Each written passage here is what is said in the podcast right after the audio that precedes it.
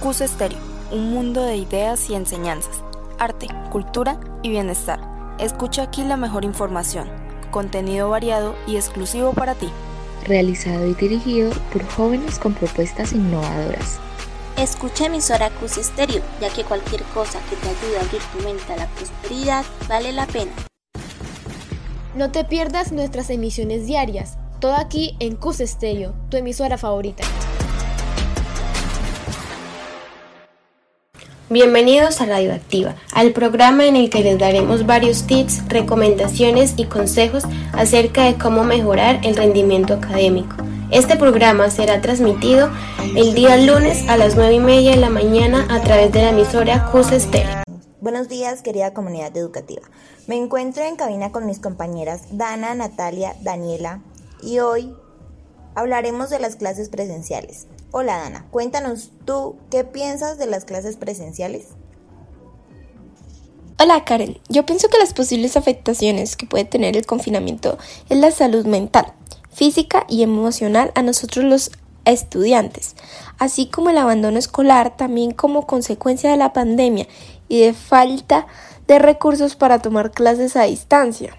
Hola Daniela, cuéntanos por qué es importante el regreso a clases presenciales. Hola Dana, es importante porque las clases presenciales estimulan la motivación generando emociones positivas que combaten el estrés tóxico y sentimientos de soledad. Además, posibilitan la participación libre y espontánea de los estudiantes en ejercicios de aprendizaje colaborativo, donde cada uno se, se desempeña en un rol específico. Hola Karen, cuéntanos cuál es el objetivo del regreso a clases. Hola Daniela. El objetivo del regreso a clases es que la organización sea flexible en lo pedagógico y que a su vez en las jornadas escolares mantenga las condiciones de bioseguridad para no generar tumultos en las entradas y salidas de la institución o horas del descanso. Dana, ¿cuál es el plan que buscan con el regreso a clases?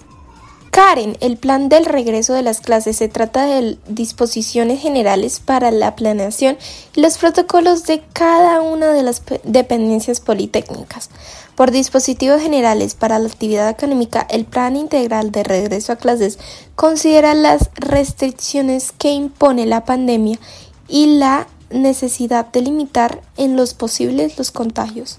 Bueno amigos, esto ha sido todo por hoy y los esperamos en el próximo programa. No se les olvide sintonizar Cosas Serio. Chao, chao.